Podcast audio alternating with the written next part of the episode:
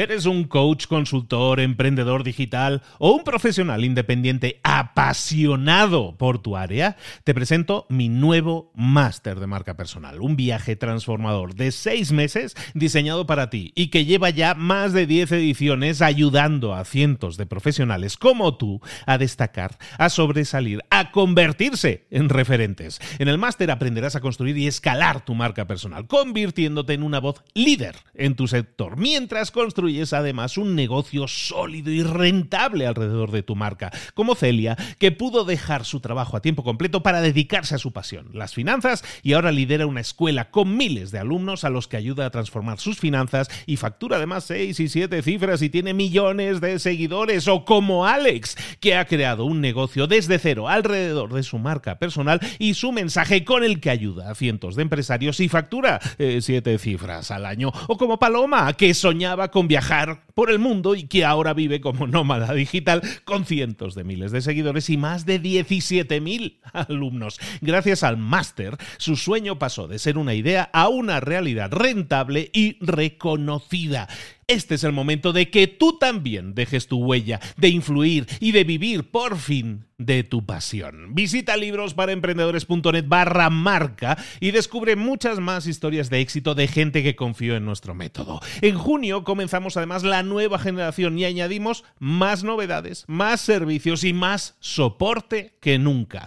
Únete a la élite de profesionales que ya están cambiando sus vidas. ¿Estás listo? ¿Estás lista para desarrollar tu marca personal y ser nuestra próxima historia de éxito? Pues visita librosparaemprendedores.net barra marca y comencemos. Hablemos de productividad. En teoría, hoy que tenemos a nuestro alcance todas las herramientas del mundo mundial, deberíamos ser más productivos que nunca, pero no lo somos. ¿Por qué? Porque estamos rodeados de información, de información que nos satura y no estamos equipados, no estamos activados, no tenemos el armamento necesario para procesar de forma efectiva toda esa información, para recordar aquello que es realmente importante, aquello que deberíamos estar aplicando para solucionar nuestros problemas y nos frustramos y nos saturamos. ¿Qué sucede? Que mucha gente no puede alcanzar su máximo potencial, ser extremadamente productivos porque les falta ese sistema con el cual puedan ser más efectivos. Hoy vamos a hablar de un libro que se llama Building a Second Brain, que significa construyendo un segundo cerebro. Lo vamos a traducir así. Construye, o ¿cómo lo podemos decir? Tu segundo cerebro. Ahora lo acabo de traducir al español. Tu segundo cerebro presenta una solución a este problema. Es un método mediante el cual tú puedes registrar, organizar y utilizar toda esa información valiosa que va llegando a ti, pero de forma ordenada. Un método que te permite recordar aquello que es realmente importante, simplemente chascando un momentillo los dedos y como por arte de magia lo tienes todo a tu alcance y todo ordenadito. Vamos a hablar de productividad, vamos a hablar de construir tu segundo cerebro, que es el libro que vamos a ver aquí y ahora en Libros para Emprendedores sin más comenzamos.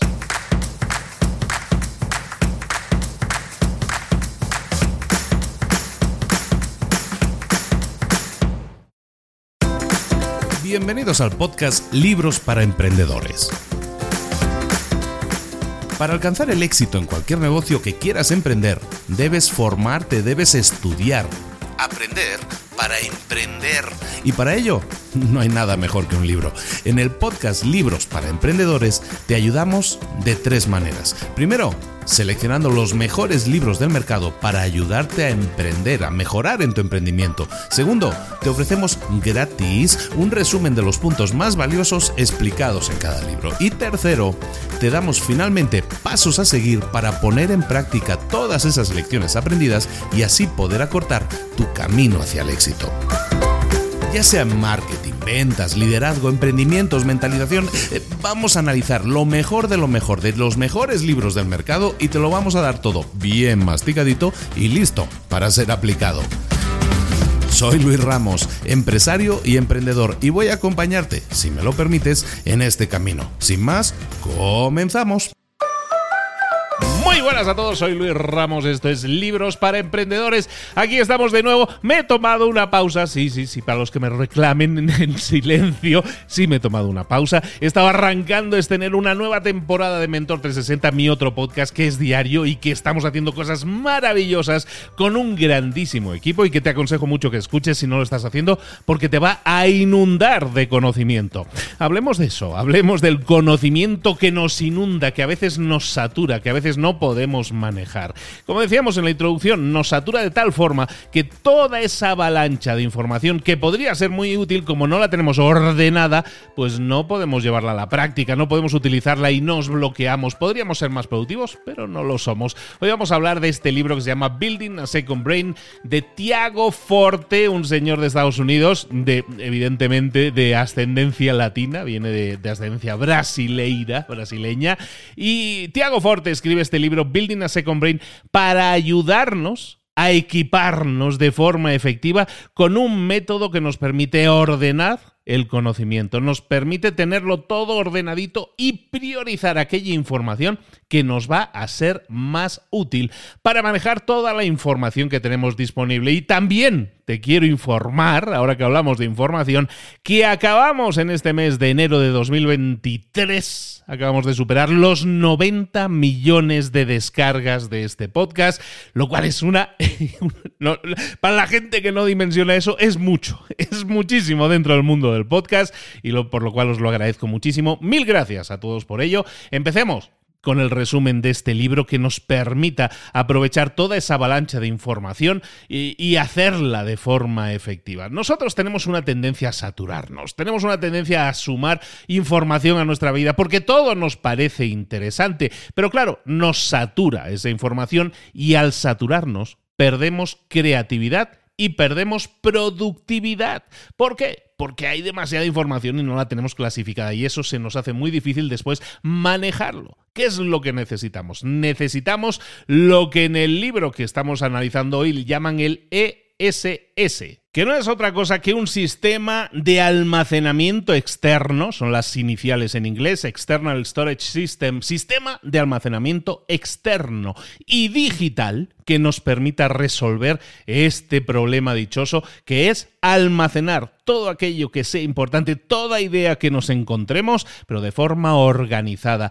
¿Por qué es tan importante un sistema de organización externo, de almacenamiento externo? ¿Y por qué un sistema de este tipo puede aumentar nuestra productividad? Bueno, de acuerdo a Forte, hay tres formas en las cuales utilizar un sistema de almacenamiento externo aumenta esa creatividad, aumenta esa productividad y hace que nuestro conocimiento, el que vamos adquiriendo, nos sirva en el trabajo. Primero, tener un sistema de almacenamiento externo nos permite registrar, guardar ideas, guardar información de forma concreta, en un formato externo a nuestra cabeza y de esa manera poder localizarlo de forma mucho más efectiva. Segundo, también porque nos permite revisar todas las ideas información que hemos guardado previamente y también establecer conexiones entre ideas, entre conceptos. ¿Por qué? Porque los tenemos todos dentro de una carpetita que tiene que ver con esa idea y con esa información. Y tercero, las ideas antiguas o la información que a lo mejor hemos recopilado tiempo a, la hemos registrado, la hemos guardado y a lo mejor es reutilizable ahora en el presente o en proyectos de futuro,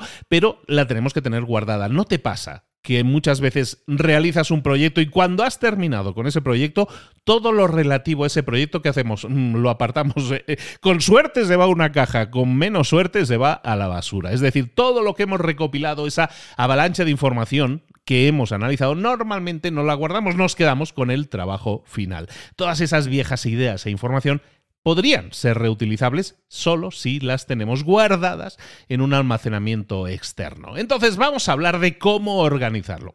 El sistema que vamos a utilizar es un sistema que se llama para, P-A-R-A, para, tal cual como, como la preposición. Es un sistema de almacenamiento externo en el cual hay cuatro cuatro carpetitas. Cuatro carpetas dentro, cada carpeta puede tener subcarpetas, ¿no? Los temas que podamos tener en cada una, pero solo vamos a tener cuatro carpetas. Y eso, por definición, ya nos gusta, porque son pocos cajones en los que guardar cosas, ¿no? Entonces vamos a hablar del sistema para, porque hay muchas cosas que tenemos que hablar de eso. Eh, son básicamente cajones o son básicamente grandes cajas o carpetas donde nosotros vamos a guardar todo lo que sea, todo lo que tenga que ver con proyectos con información. Cuando hablamos del método para, estamos hablando entonces de cuatro categorías diferentes, cuatro cajones diferentes. El primero, proyectos, el segundo, áreas, el tercero, recursos y el cuarto, archivo.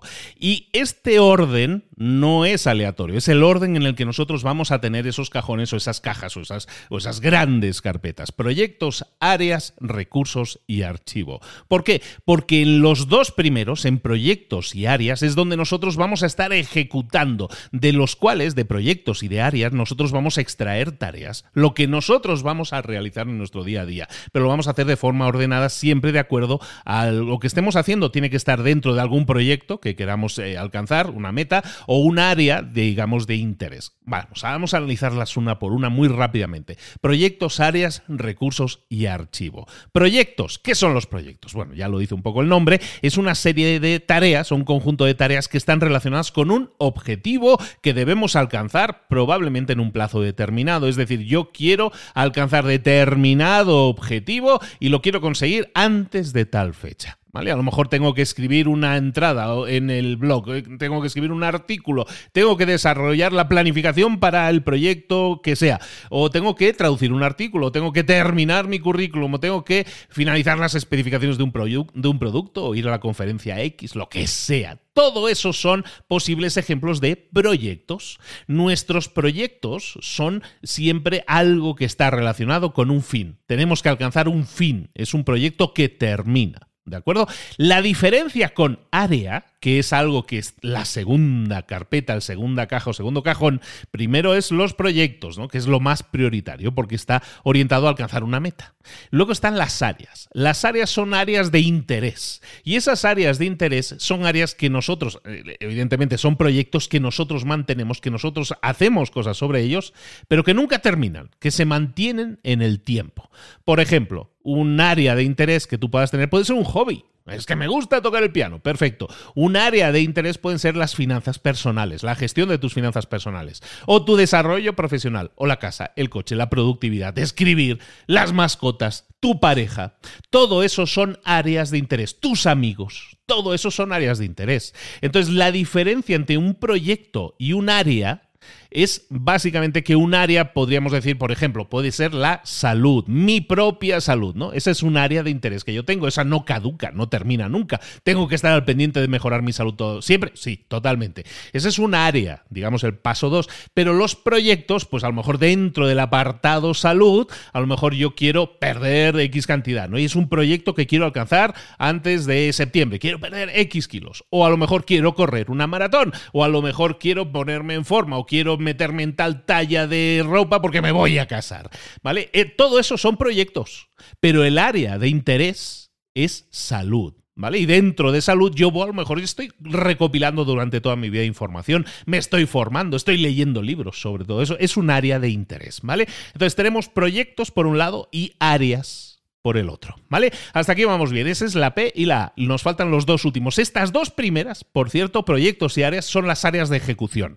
Dentro de un proyecto siempre va a haber tareas, va a generar un proyecto tareas que nosotros tenemos que llevar a cabo. También lo mismo con un área de interés, del área de interés de finanzas personales, pues a lo mejor yo tengo que formarme, tengo que estar acaparando información constantemente. Es un área que también tiene que generar tareas. Y luego tenemos dos áreas que van después, ¿no? La R y la A, ¿no? Estamos hablando de proyectos, áreas, recursos y archivo. Pues recursos y archivo son exactamente lo que dice. Son recursos, son eh, carpetas donde nosotros guardamos cosas que nos interesan o cosas que nos interesaron. Recursos, ¿a qué nos referimos? Un recurso puede ser un tema de interés, pero que a lo mejor no tiene una... no estás activando continuamente, ¿no? A lo mejor estás aprendiendo recetas de cocina, por ejemplo, estás aprendiendo a cocinar y no es algo que estés haciendo constantemente, pero de vez en cuando te gusta hacer ahí tus cocinitas. Bueno, pues eso puede ser un proyecto que vamos a guardar dentro de recursos, ¿no? Todo lo que tenga que ver con mis recetas de cocina lo vamos a meter en recursos. O a lo mejor mi lista de vinos, ¿no? A lo mejor soy de esas personas que cada vez que prueba un vino escribe ahí unas notitas, ¿no? ¿Y dónde las guardamos? Pues en un cajoncito dentro de recursos. Porque la diferencia entre áreas, que es lo que hemos visto antes, y recursos, es que las áreas son personales. Y los recursos puede ser una información que estamos recopilando y que podemos compartir con cualquier persona, pero que a lo mejor no se tiene por qué convertir en un proyecto todavía. Podemos tener un área de finanzas personales con la información de nuestra economía personal. Y podemos tener un recurso que se llame también finanzas personales, en el que a lo mejor estás ahí guardando artículos de inversión, de cómo invertir en bolsa, de cómo hacer esto o aquello. Y esa información la, la puedes compartir con otras personas, sí, probablemente, pero ahí no hay una información personal, no es un seguimiento de tus propias finanzas personales, porque eso sí sería un área. ¿Vale? Bueno, y nos queda la última carpetita, archivo, que, bueno, pues básicamente se autoexplica, yo creo, ¿no? Que es un archivo? Es aquello donde guardamos cosas. Lo que decíamos antes, terminamos un proyecto o no lo terminamos, lo abandonamos, ¿qué es lo que solemos hacer? A la basura, ¿no? Papelera de reciclaje, que sería en nuestras computadoras. Bueno, pues el archivo viene a sustituir eso. No tiremos nada. No tiremos nada, metámoslo en el archivo. ¿Qué vamos a meter ahí? Proyectos que hemos completado, proyectos que no hemos completado pero que ya no tocamos nunca al archivo. Áreas en las que a lo mejor yo ya no soy responsable, yo ya no llevo nada de finanzas personales, mm, pues mm, al archivo, todo lo que he ido acumulando con ese tiempo. ¿Qué vamos a tener en cada uno de estos cuatro cajones? ¿no? Recordemos proyectos, áreas, recursos y archivo pues vamos a tener carpetas, vamos a visualizarlo de esta manera. Vamos a tener carpetas. Y cada carpeta pues puede ser un proyecto, puede ser un área de interés, puede ser recursos y puede ser archivo. Y cuando hablo de cajones o cuando hablo de carpetas, no estoy diciendo que vayamos a tenerlas tal cual. Puede ser físicamente, si tú quisieras, pero a lo mejor necesitas una casa muy grande para guardar tanta carpeta y tanto cajón. Para eso podemos hacerlo de otra forma. Lo que podemos hacer es guardarlo de forma digital. ¿Vale? Entonces el sistema para, recordemos, es proyectos, áreas, recursos y archivo. Ahora bien, nos faltan dos herramientas más que vamos a juntar a esta metodología del para. Esas dos herramientas van a ser la, bandeja de entrada, que llamaríamos en español la inbox, que llaman en inglés. Esa bandeja de entrada va a ser una, un cajón en el cual nosotros metemos toda la información que llega a nuestra vida y que se nos hace interesante. No la clasificamos, la metemos en la bandeja de entrada. ¿Vale? Entonces esa sería como un quinto, una quinta caja que tenemos que tener, que de hecho es la primera, es a donde nos llega la información. Vamos para la inbox. Y de la inbox lo que vamos a hacer es periódicamente distribuir esa información donde toque, o a proyectos, o a recursos, o a archivo, a donde sea. Esa es la quinta, ¿no? La quinta caja. Y la sexta caja, por llamarlo de alguna manera, no es una caja como tal, pero es una herramienta que tienes que tener, que es una herramienta de tareas. Y una herramienta de tareas puede ser algo tan simple como un calendario. Eh, tienes el Google Calendar y lo utilizas. Yo, por ejemplo, utilizo Google Calendar, pues es mi herramienta de tareas. En esa herramienta yo voy a anotar las tareas que se tienen que hacer en determinado día, en determinada hora. Ahí no anoto información de los proyectos, ahí pongo las tareas de forma efectiva en mi agenda de vida, en mi espacio de vida. Le dedico un día y una hora determinados a hacer esa tarea. ¿Vale? Entonces tenemos por un lado la inbox, tenemos por otro lado el gestor de tareas, el que tú utilices, puede ser Asana, puede ser Google Calendar, el que tú utilices, y luego tenemos esas cuatro, esos cuatro cajones que son los del método para, lo que hemos dicho, proyectos, áreas, recursos y archivo. Vamos bien hasta ahora, ¿no? Muy bien, pues lo que tenemos ahora es básicamente un sistema de cajones y dentro vamos a tener carpetas que van a identificar cada uno de proyectos y todas estas cosas. Vale, perfecto. Ahora, cómo funciona esto, porque tenemos, es lo que nos pasa, lo que le pasa a mucha gente. No, yo me he comprado la libreta, yo me he comprado la agenda, pero no hago nada con ella. Ahora vamos a ver cómo hacer cosas con este sistema, que es un sistema, como es muy simple, de cuatro apartados. Tenemos un proceso que lo va a hacer efectivo realmente. Ese es el sistema de almacenamiento externo, que hemos dicho, el ESS que llaman en el libro. Ahora, nos llega la hora de ponerlo en práctica, de usarlo en nuestro proceso creativo. ¿Qué es lo que vamos a hacer? Hay dos áreas dentro del proceso creativo, según el libro. Una es la de expansión y otra la de contracción. La de expansión es la de que estamos creciendo, estamos acaparando, estamos hinchando, estamos inspirando. Y luego la de contracción es cuando vamos a eliminar todo aquello que sobra y vamos a ponernos a trabajar y a generar cosas. ¿Vale? Ese es un poco el proceso de trabajo con un almacenamiento externo como el que hemos dicho, el del sistema para. Bueno, entonces el proceso hemos dicho dos partes, la expansión y la contracción. Paso número uno, expansivo, de expansión, va a ser el registro. ¿Qué es el registro? Básicamente es el tomar información que para nosotros pueda ser útil y guardarla. ¿Dónde la vamos a guardar? La vamos a guardar en nuestra inbox. Esa inbox es esa caja, esa bandeja de entrada en la que vamos a meter todo lo que nos llega. Hemos leído un libro y hay una serie de notas que nos interesan. Hemos leído un artículo en internet o en, yo qué sé, en una red social y nos ha llamado la atención, lo guardamos. Pero ¿verdad que cuando vas a Instagram le das al botón guardar, ahí se queda, ¿no? Esa inbox se queda ahí, no haces nada con ella, entonces ahí se pierde. Lo que tenemos que hacer es intentar tener un punto único en el que guardar cosas. Para eso, hoy en día tenemos un montón de herramientas que nos permiten generar todos esos registros, guardar toda esa información.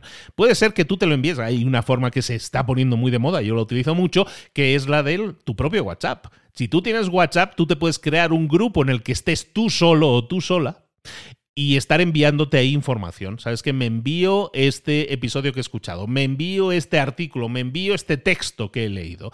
Todo eso son eh, informaciones. Las metemos donde? En esta, en esta bandejita de entrada, en ese cajoncillo en el cual estamos registrando, que ese es este primer paso de, de expansión, registrar toda esa información.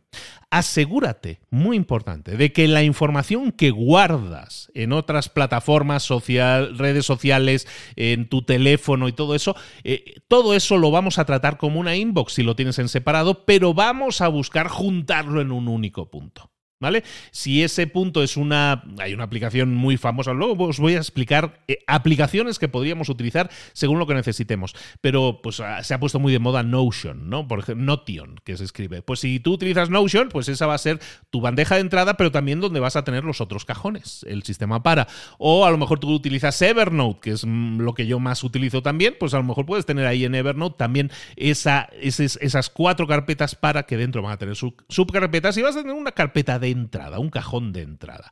Da igual la aplicación, lo que estamos hablando funciona con cualquier aplicación, hasta con tu correo electrónico. Podrías crear ahí carpetas y subcarpetas con tu Gmail, lo puedes hacer o con cualquier aparato o, cosa que te genere correo electrónico con el que lo gestiones, ¿vale? Entonces estamos hablando de registrar. Volvamos al tema. Expansión. Paso número uno, registrar. Nos vamos a asegurar de que toda información que guardemos sea información que realmente sume, que realmente resuene contigo, que realmente te sirva y sea accionable. Por ejemplo, ¿a qué nos referimos? Imagínate que tú has visto un artículo, que has leído un artículo que estaba muy bien y en ese artículo había una foto y te llamó la atención esa foto. Bueno, ¿qué vas a hacer? ¿Guardar el artículo? No, lo que vamos a hacer es guardar la foto, que es lo que nos gustó. Esa foto a lo mejor no, es relativa a uno de los proyectos o áreas de interés, entonces me interesa guardarme esa foto. Entonces, si el artículo no tenía más interés que el que, porque contenía una foto, guarda la foto, no guardes el artículo completo. De nuevo, las herramientas hoy en día digitales nos permiten hacer eso. Es que hay un párrafo en un determinado artículo que me llamó la atención, copia el maldito párrafo y deja todo lo demás. De esa forma vas a tener esas piezas de información útil y accionable en muchos casos que vas después a poder guardar. ¿Por qué? Porque el siguiente paso es el de guardar las cosas, el de ordenar las cosas. El segundo paso, que también es de expansión, es el paso de ordenación. Nosotros tenemos toda una serie de información que hemos guardado en nuestro cajón, en nuestra bandejita de entrada, en el que hay ahí fotos, hay imágenes, hay un podcast, hay una frase, hay lo que sea, ¿no? Un meme, todo eso lo hemos guardado ahí en la bandeja de entrada. Lo que tenemos que hacer ahora es ordenarlo. ¿Qué es ordenarlo?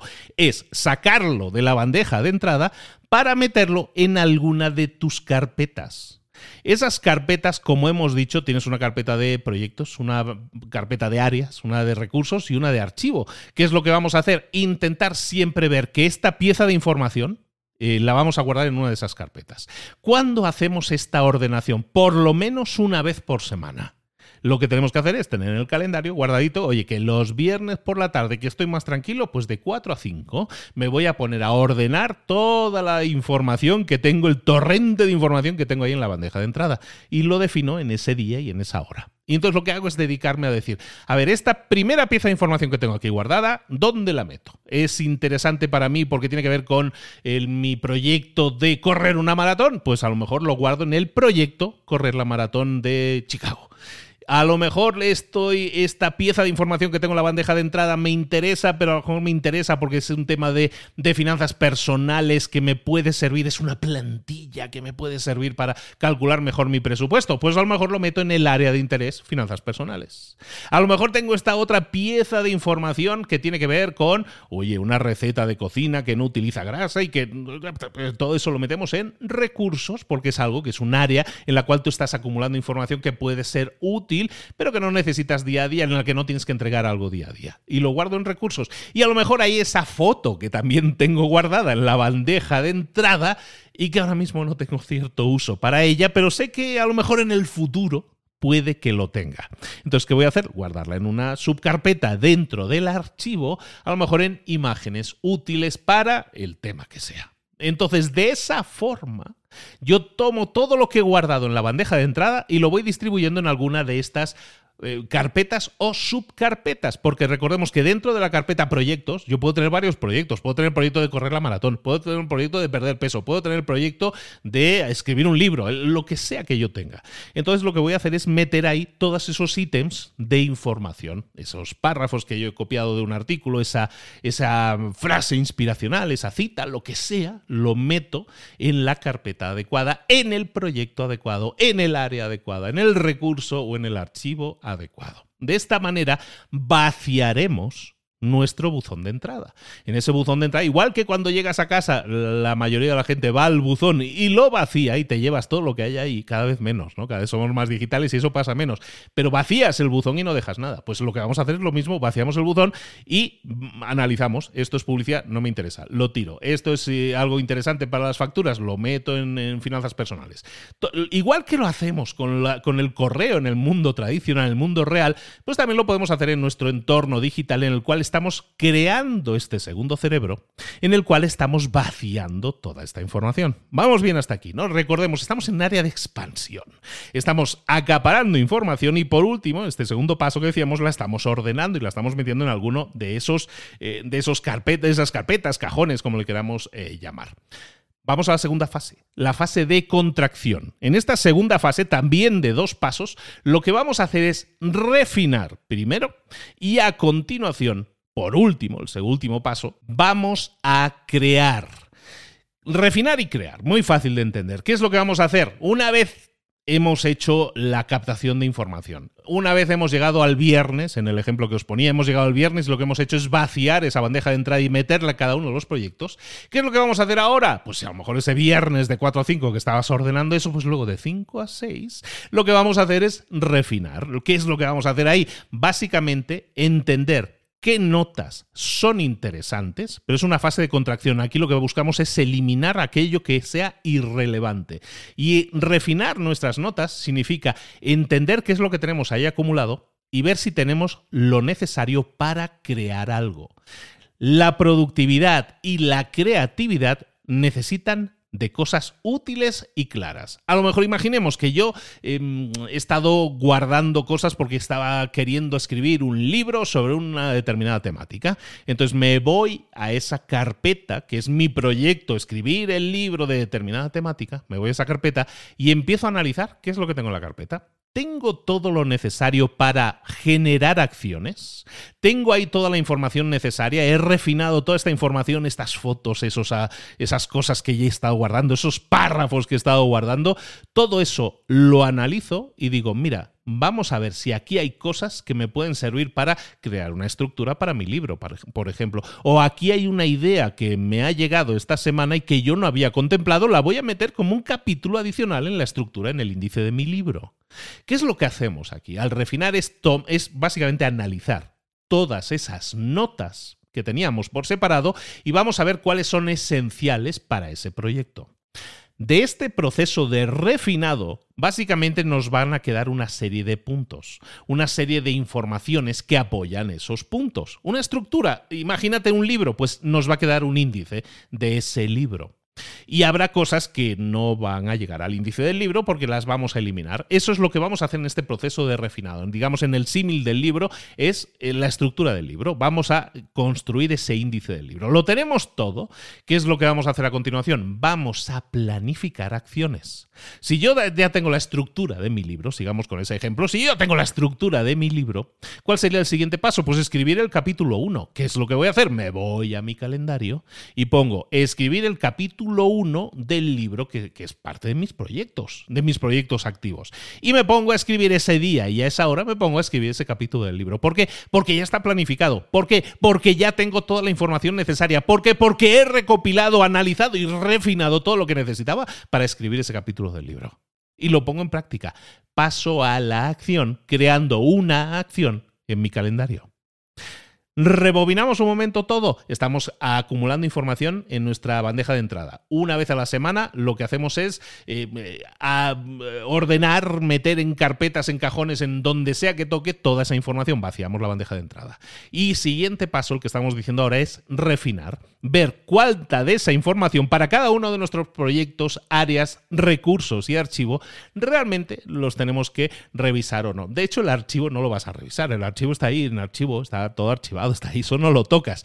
Pero en las otras tres sí. En las otras tres eh, eh, carpetas o cajones sí vamos a estar revisando cada uno de esos proyectos para ver si hay novedades, para ver si hay cosas eh, que a lo mejor estamos hablando de escribir tu libro, pues dices, oye, mira, ya tengo toda la información para escribir el capítulo 1 del libro, pues me pongo en el calendario, escribir el capítulo 1, lo voy a escribir el próximo jueves a las 10 de la mañana, que estoy tranquilo y no hay nadie. Perfecto, lo voy a hacer así. Y luego, a lo mejor en el tema de área, y en, las áreas tenía el, área de finanzas personales o el área de productividad. Y resulta que hay una nueva herramienta y un nuevo podcast del cual estuvo Luis haciendo el resumen, que era una cosa del segundo cerebro, pues resulta que ahí hay una, una idea interesante que es la de crear cuatro cuatro cajones o cuatro carpetas, pues sabes que la voy a poner en práctica. ¿Y qué haces? Vas al calendario y dices, este miércoles a las ocho y media de la mañana me voy a poner a hacer esto de las cuatro carpetas dentro de mi aplicación que yo utilizo para gestionarme o para ordenarme o voy a buscar una aplicación. Ahora hablaremos de eso. ¿Vale? Entonces, en esta fase de refinado, lo que vamos a intentar extraer es acciones. Y esas acciones luego las vamos a llevar a la práctica en nuestro calendario. Pero lo único que estamos haciendo aquí, recordemos, era recopilar toda la semana información y el viernes a las 4, en el ejemplo, estamos diciendo lo que hacíamos era organizarla y el viernes a las 5 lo que hacíamos era ver qué acciones se desprendían de cada una de esas nuevas carpetas con nueva información, con información actualizada. Vamos al último paso. El último punto dentro de la contracción, dentro de la fase de contracción, me siento como aquí es un paritorio esto. En la fase de contracción, el paso número dos es el de crear. Crear cuáles son esas tareas que yo tengo que realizar, cuáles son esas tareas que a lo mejor yo tengo que llevar a la práctica para completar un proyecto. Pues básicamente las vamos a distribuir en tres posibles estrategias. Estrategia número uno, vamos a desechar cualquier información inútil. También vamos a crear paquetes de tareas.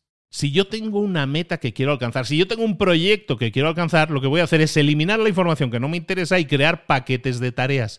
¿Por qué no una tarea suelta, sino un paquete de tareas? Porque a lo mejor mi paquete de tareas es terminar el libro, ¿no? Y es escribir el capítulo 1, el 2, el 3, 4 y hasta el 12. Bueno, pues eso es un paquete de tareas. Entonces lo que hago es crear en esa subcarpeta, si no la tenía, de escribir el libro, pues todo lo que tenga que ver con todas ese, ese pack de tareas. Vamos a identificar toda tarea, por pequeña que sea, pero que sea necesaria para terminar ese proyecto y vamos a crear una subcarpeta para cada una de esas tareas. Porque cada una de esas tareas, imagínate de nuevo el símil del libro. Yo tengo que escribir 12 capítulos de mi libro. Y en el capítulo 1 yo hablo, mm, yo qué sé, de Instagram. Y en el capítulo número 2 voy a hablar de los podcasts. Y en el capítulo número 3 voy a hablar de eh, TikTok. Bueno, pues ya sí, ¿no? Y esto es un libro que estoy escribiendo sobre redes sociales. Bueno, pues si en el capítulo 1 estaba hablando de Instagram o va a hablar de Instagram, tiene sentido que yo me cree una carpetita solo para el capítulo 1 en el cual voy a meter todos los ítems que he ido recopilando y que tienen que ver con Instagram. Lo mismo, voy a crear una carpetita por aquí que tiene que ver con el capítulo 2 de mi libro que estoy escribiendo, de mi proyecto de escritura del libro. Y en ese capítulo número 2 voy a estar hablando de podcast, toda la información de podcast relativa que he ido acumulando, los artículos, la información útil, la he metido en esa subcarpeta. Es decir, tenemos una carpeta dentro de proyectos que se llama Escribir el libro. Y dentro de esa, de esa carpeta hay subcarpetas. Subcarpeta capítulo 1, Instagram. Capítulo 2, otra subcarpeta, podcast. Capítulo número 3, eh, subcarpeta de TikTok. ¿De acuerdo? Entonces, lo que hacemos es tomar toda esa información que tenemos, generar los paquetes de tareas necesarias y a su vez clasificar esa información dentro si fuera necesario. Si no, o sea, a lo mejor no es necesario, ¿eh? no fuera necesario, pues no pasa nada, no es necesario, pero a lo mejor imaginemos otro proyecto que pueda ser el de correr la maratón. Pues correr la maratón, que es la maratón de Chicago, que se corre tal mes, no sé dónde, bueno, pues a lo mejor dentro de ese proyecto hay algo que tiene que ver con todo lo relativo al registro, todo lo relativo al viaje, todo lo relativo al entrenamiento, todo todo lo relativo a la dieta, todo lo relativo al cuidado muscular. Entonces, cada uno de esos tiene sentido que sean subcarpetas. ¿Por qué? Porque a lo mejor has encontrado un artículo que habla de una serie de ejercicios de estiramiento que va a ser muy útil para adquirir cierto tono muscular y no tener lesiones. Lo meto en lo del cuidado muscular. Vamos viendo el sentido. El proyecto es correr la maratón, pero dentro de ese proyecto puede haber subproyectos o subcarpetas de las cuales generemos tareas. No, es que he encontrado ahí una información útil sobre el tema de la alimentación y tengo que quitarme de comer tal cosa. Pues lo metes en la carpeta adecuada. ¿Y qué es lo que vamos a hacer como último paso? Como último paso ya, es planificar nuestra próxima sesión. De aquí, de todo esto que hemos estado haciendo, van a salir tareas, que al final es lo que queremos que salgan tareas. Pero ¿qué es lo que vamos a hacer luego? Planificar nuestra próxima sesión. Cuando termines una sesión de trabajo, una sesión de categorización como esta que estamos haciendo, vamos a identificar cuáles son los siguientes pasos para la siguiente sesión. Entonces vamos a apuntar cosas como el estatus del proyecto, el avance del proyecto, cuáles son los retos o las preguntas que no tienen respuesta todavía de este proyecto, o los obstáculos que probablemente anticipemos que puedan aparecer en el futuro. Cualquier pequeño detalle que no queremos olvidarnos para la siguiente semana, en este caso si lo hacemos una vez a la semana, como una idea se relaciona con la otra, cuáles son las ideas que hemos visto que hay relación entre unas y otras. Todo eso lo anotamos para la próxima sesión o esas preguntas sin respuesta. ¿Por qué? Porque seguramente, mediante nuestro sesgo de confirmación, que esa es otra historia, seguramente vamos a encontrar respuestas o vamos a empezar a buscar información sobre esas preguntas que no tienen respuesta todavía.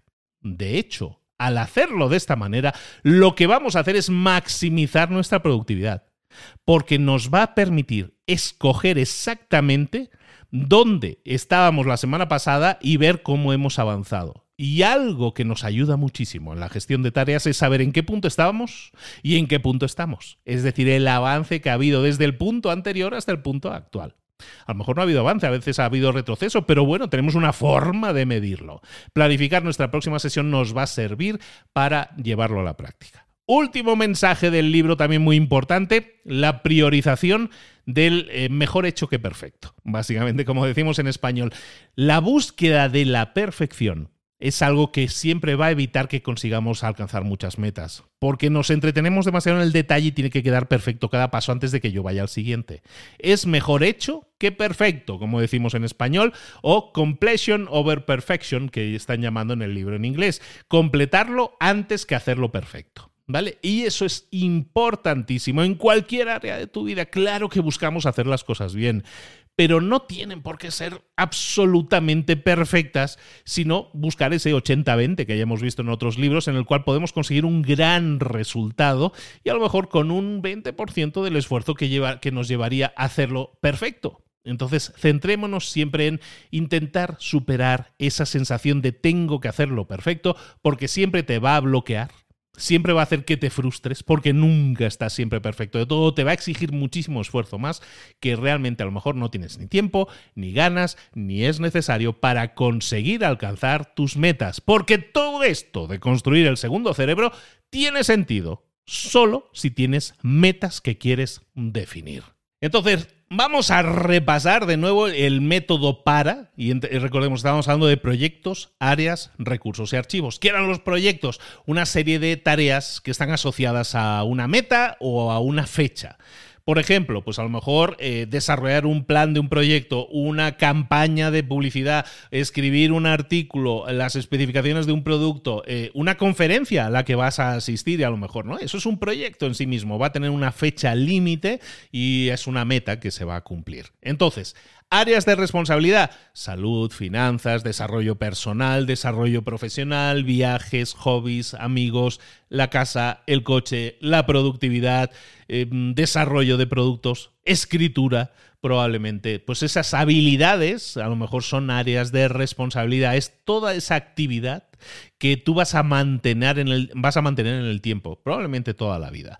Los recursos, esa tercera, esa tercera área, los recursos es esos temas de interés, pero que a lo mejor no generan tareas per se, pero eh, lo que generan es áreas de interés en las cuales tú vas construyendo conocimiento hasta que luego a lo mejor se transforma en un proyecto. Entonces, yo qué sé, pues eh, la formación de hábitos, eh, gestión de proyectos, café, vino, música, jardinería, marketing online, SEO, diseño de interiores, arquitectura, cómo tomar notas, cómo resumir libros, cómo leer libros más rápido, todo eso son recursos, son tus áreas de interés y quieres ponerle cierto interés y a lo mejor de ahí sale un proyecto. Y por último teníamos los archivos, ¿no? ¿Qué son los archivos? Son esos ítems inactivos de las otras tres categorías. Los archivos siempre van a contener cosas que estaban antes en recursos, en áreas de responsabilidad o en proyectos. Eh, proyectos que has completado, proyectos que no has completado pero que están inactivos, áreas en las que tú ya no tienes responsabilidad pero te guardas toda esa información, son recursos en los cuales ya no estamos interesados pero que organizamos y los guardamos. Siempre nosotros vamos a estar trabajando, por lo tanto, en áreas de responsabilidad y dentro de esas áreas de responsabilidad va a haber proyectos y dentro de cada uno de esos proyectos va a haber tareas, ¿vale? Áreas de responsabilidad generan proyectos y los proyectos generan tareas. Entonces, dentro de esas áreas de responsabilidad, nosotros vamos a estar integrando información nueva, vamos a insertar información nueva. Dentro de nuestros proyectos vamos a insertar información nueva, pero siempre lo que buscamos es generar tareas. Nunca confundamos áreas de interés con proyectos. A lo mejor un área de interés puede ser em, las vacaciones. ¿no? Son, yo ahí voy guardando ideas para viajes, ¿no? Yo, por ejemplo, yo, Luis, guardo muchas cosas de esas en posts de Instagram que veo sobre lugares de vacaciones. Bueno, pues todo eso lo guardo, ¿no? En mi inbox de Instagram. Lo que yo no estoy haciendo y voy a hacer a partir de ahora es crear una, un área de interés que son las vacaciones, y lo voy a guardar ahí. Eso es un área de interés. Ahí hay cosas que a lo mejor devienen en proyectos, se convierten en proyectos, y ese proyecto puede ser un viaje a, yo qué sé, a Marruecos. Porque he estado guardando en el área de vacaciones, he estado guardando información sobre Marruecos, pero también sobre Italia y también sobre Australia. Pero he decidido que mi próximo proyecto para este verano sea un viaje a Marruecos, entonces creo un proyecto. ¿De dónde sale la información? Del área de interés vacaciones. Del área de interés vacaciones se ha generado un proyecto que es el proyecto Viaje a Marruecos este verano. Y en ese viaje a Marruecos, pues voy a tener toda una serie de informaciones que tienen que ver con gastos de viaje, vuelos y etcétera. ¿no? Todo eso es el proyecto. El viaje a Marruecos es el proyecto. El área de interés son las vacaciones. ¿De acuerdo? Entonces, recordemos, de un área de interés vamos a generar proyectos y de un proyecto que tiene una meta, obviamente, tiene una meta que buscamos alcanzar, esa meta va a ser una lista de tareas que nos van a llevar a alcanzar esa meta, una serie de pasos que nos van a permitir alcanzar esa meta.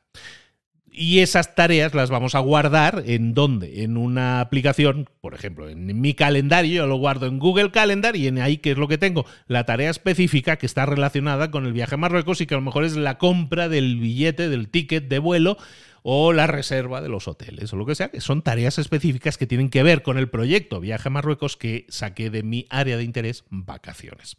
¿Vamos bien hasta aquí? Vale, entonces terminemos con algo totalmente básico que son las aplicaciones. ¿Qué aplicaciones podemos utilizar? infinitas. Hay muchísimas aplicaciones, pero básicamente lo que nosotros vamos a necesitar es aquella aplicación que nos permita guardar cosas en donde sea que nosotros estemos adquiriendo conocimiento. Es decir, si yo escucho podcasts, por ejemplo, pues a lo mejor yo de un podcast lo que voy a obtener no es una transcripción, ¿no? Porque no viene transcrito el texto, aunque ahora cada vez hay más aplicaciones que nos van a permitir generar el texto transcrito, la transcripción. Pero ¿qué es lo que puedo hacer entonces de ese podcast? Pues a lo mejor puedo grabarme una nota de voz en mi grupo de WhatsApp privado en el cual me pongo una nota de voz diciendo, hoy he escuchado en el podcast tal esta idea que creo que puede ser muy interesante para determinada cosa. Y lo guardo en mi inbox, en mi lista de entrada de cosas, de ítems de información. También vamos a necesitar una aplicación de gestión de tareas, mm, Google Calendar, pero puede ser también Asana o puede ser Later, puede ser la que tú quieras, pero necesitas una aplicación de gestión de tarea. Y luego lo que vamos a necesitar es también lo que se llama un web clipper. Un web clipper, ojo, este es súper interesante, un web clipper básicamente es algo que tú ves en una página web que básicamente lo quieres guardar. Puede ser un archivo, puede ser una foto de ese artículo, puede ser una captura de pantalla. Entonces, todo eso es algo que nosotros podemos tener instalado en nuestra aplicación, en nuestro teléfono, en nuestra computadora, en nuestro ordenador. Entonces, notas o herramientas para tomar notas. Por ejemplo, en, en iPhone Apple Notes, que viene ya instalada, Google Keep, que también va, a venir instalada en los Androids, ¿no? O OneNote, si quieres utilizar la de Microsoft, o Evernote, o Notion, o Roam, o Obsidian. Todas estas son aplicaciones que nos permiten anotar cosas o tu grupo de WhatsApp, que también te va a permitir anotar cosas, ¿vale? Entonces nosotros necesitamos un sitio donde anotar cosas que sea nuestro buzón de entrada. Apple Notes, Google Keep, OneNote, Evernote, Notion, todas estas nos lo van a permitir. Luego, a lo mejor tenemos aplicaciones para lectura de libros que también nos permiten guardar información. Pues a lo mejor tenemos el Amazon Kindle o a lo mejor Apple Books. Bueno, pues todo eso lo vamos a guardar. A lo mejor necesitamos un web clipper, que es una aplicación que vamos a tener en nuestro navegador y que nos va a permitir guardar archivos, eh, páginas web, enlaces, vídeos de YouTube, toda esa información, un poco de todo. ¿Qué aplicaciones existen en este sentido? Yo, por ejemplo, desde hace muchísimos años utilizo una que se llama Pocket. ¿Vale? Pocket. Son gratuitas, son gratuitas. Tú ves una página y hay algo que te gusta, pero lo guardas y hasta le puedes decir en qué carpeta guardarlo, en qué temática y todo esto. Instapaper es otra. Matter es otra. Reader es otra. Eh, Things en este caso también nos puede servir, ¿vale? Pero también nos puede servir ahora el entender cuáles son aplicaciones que yo puedo utilizar para la gestión de tareas. Pues Things, Todoist, Apple Reminders, Google Task, Microsoft To Do o Google Calendar o OmniFocus. ¿Vale? Todo eso nos puede ayudar a tener información guardada de diferentes formas. Además de esto, si ya tenemos ganas de sofisticarlo al máximo, pero esto ya es nivel 2, digamos, todo lo que hemos hablado ahora es nivel 1, es para guardar las cosas y luego para clasificarlas y todo eso, eh, con Evernote, con eh, Notion, con todas estas, luego lo podemos clasificar en carpetitas, todas ellas tienen la opción de carpetas. Ahora bien, también podemos hacer cosas de forma automática. Hay aplicaciones por ahí, por estos mundos, que se llaman aplicaciones de workflow, de flujo de trabajo, que hacen lo siguiente. Tú les dices, si yo meto una nota en, yo qué sé, en Pocket, quiero que esa nota me la copies automáticamente en Notion. Si yo meto una nota en determinada cosa, entonces quiero que tú metas una línea nueva de información en mi lista de tareas. Por ejemplo, estoy inventando. Entonces, el si pasa esto, quiero que hagas esto otro, ¿vale? Eso es lo que se llama un flujo de trabajo. Tú pones una condición que si se cumple, tienes que realizar otra acción. Y eso se hace de forma automática. Y esto es lo más mágico de todo. No nos vamos a meter en eso porque no, no toca hoy, pero, pero es un tema interesante para que lo investigues. Aplicaciones, muchas de ellas de pago, pero que son muy útiles en este sentido, son la más conocida, Zapier o Zapier. Zapier significa básicamente eso. Yo programo que si sucede tal cosa, tú hagas determinada otra cosa. Hay otra que se llama IFTTT, que son las iniciales de if this, then that, que es si sucede esto, haz esto otro, es el fantástico nombre, pues todo eso te va a servir, ¿vale? Después de esto, aplicaciones para gestión de proyectos con carpetitas y todo eso, pues lo puedes hacer desde Evernote, lo puedes hacer con Monday, lo puedes hacer con Asana, lo puedes hacer con Trello, que tiene más estructura de Kanban. Hay muchas cosas que puedes utilizar, pero todas ellas son válidas para gestionar las carpetas, los cajones, las subcarpetas, todo eso que hemos estado diciendo. Todo esto en su conjunto es un segundo cerebro es un área de información en el que guardamos, recopilamos, ordenamos y clasificamos información y luego tenemos un proceso, y eso es lo más importante, tenemos un proceso para gestionar esa información y de ahí sacar información útil para que sea convertida en tareas, para que sea convertida en cosas que nos acerquen a nuestras metas. La productividad y la creatividad se van a disparar si tienes un sistema.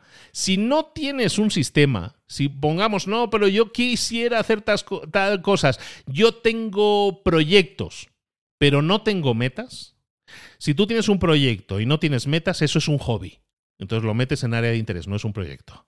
Si tú tienes metas, pero no tienes un proyecto asociado, no tienes tareas que se generen, si tú tienes una meta pero no tienes proyecto, lo que tienes es un sueño. Entonces, dejemos de tener hobbies y dejemos de tener sueños, no. Pero tengamos sueños que transformemos en proyectos. Tengamos hobbies que transformemos en proyectos. Y luego tengamos hobbies que se mantienen como hobbies. Eliminemos la frustración de nuestra vida. Pongamos prioridad a aquello que nos va a llevar a alcanzar nuestras metas. Y transformemos hobbies y sueños en proyectos o en áreas de interés pero transformémoslos y para eso tenemos que generar tareas. ¿De acuerdo? Bueno, lo vamos a dejar aquí. Construir un segundo cerebro está a tu alcance este sistema, a mí, este sistema lo está petando. Este sistema, este libro, que no está traducido al español, pero no creo que tarde mucho. Este sistema eh, es creado por Tiago Forte, que es un señor que hace muchísimos vídeos en YouTube y hay muchísimos influencers que están adaptando este sistema a su forma de trabajar.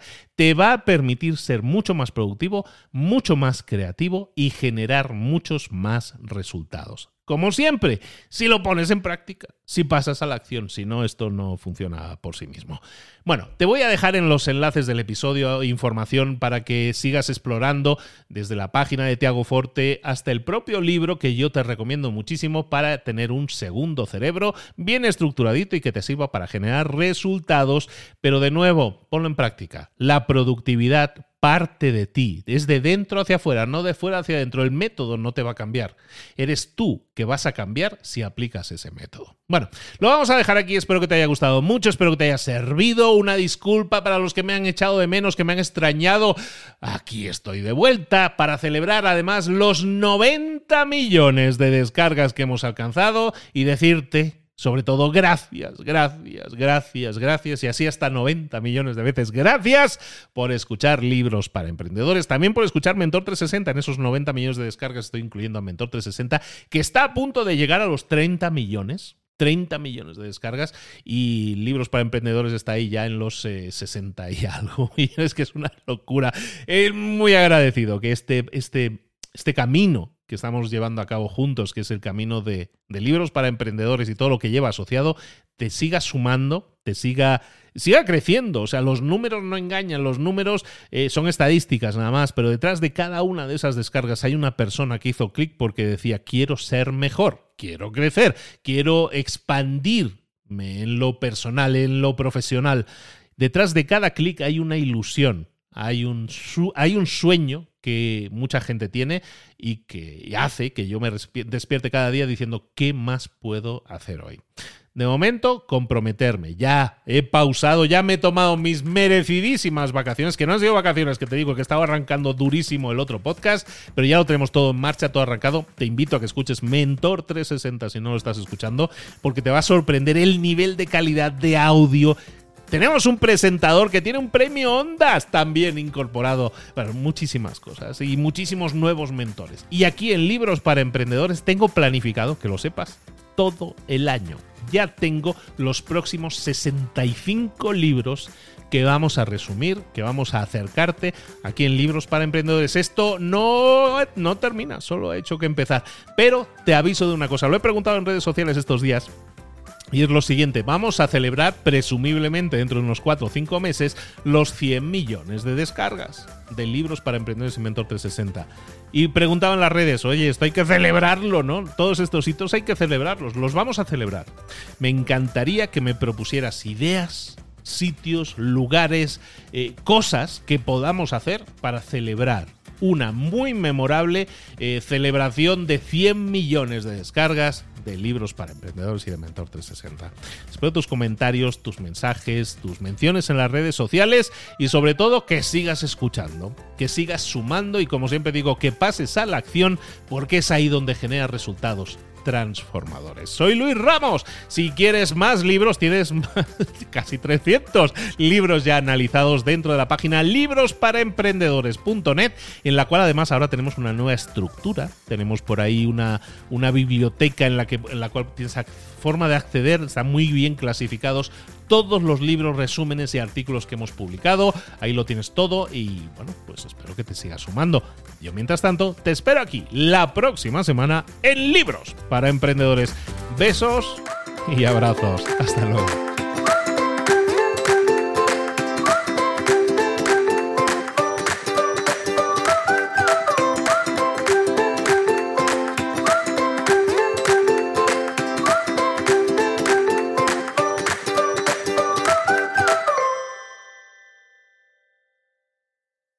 ¿Eres un coach, consultor, emprendedor digital o un profesional independiente apasionado por tu área? Te presento mi nuevo máster de marca personal, un viaje transformador de seis meses diseñado para ti y que lleva ya más de 10 ediciones ayudando a cientos de profesionales como tú a destacar, a sobresalir, a convertirse en referentes. En el máster aprenderás a construir y escalar tu marca personal, convirtiéndote en una voz líder en tu sector, mientras construyes es además un negocio sólido y rentable alrededor de tu marca, como Celia, que pudo dejar su trabajo a tiempo completo para dedicarse a su pasión, las finanzas, y ahora lidera una escuela con miles de alumnos a los que ayuda a transformar sus finanzas y factura además seis y siete cifras y tiene millones de seguidores, o como Alex, que ha creado un negocio desde cero alrededor de su marca personal y su mensaje con el que ayuda a cientos de empresarios y factura eh, siete cifras al año, o como Paloma, que soñaba con viajar viajar por el mundo y que ahora vive como nómada digital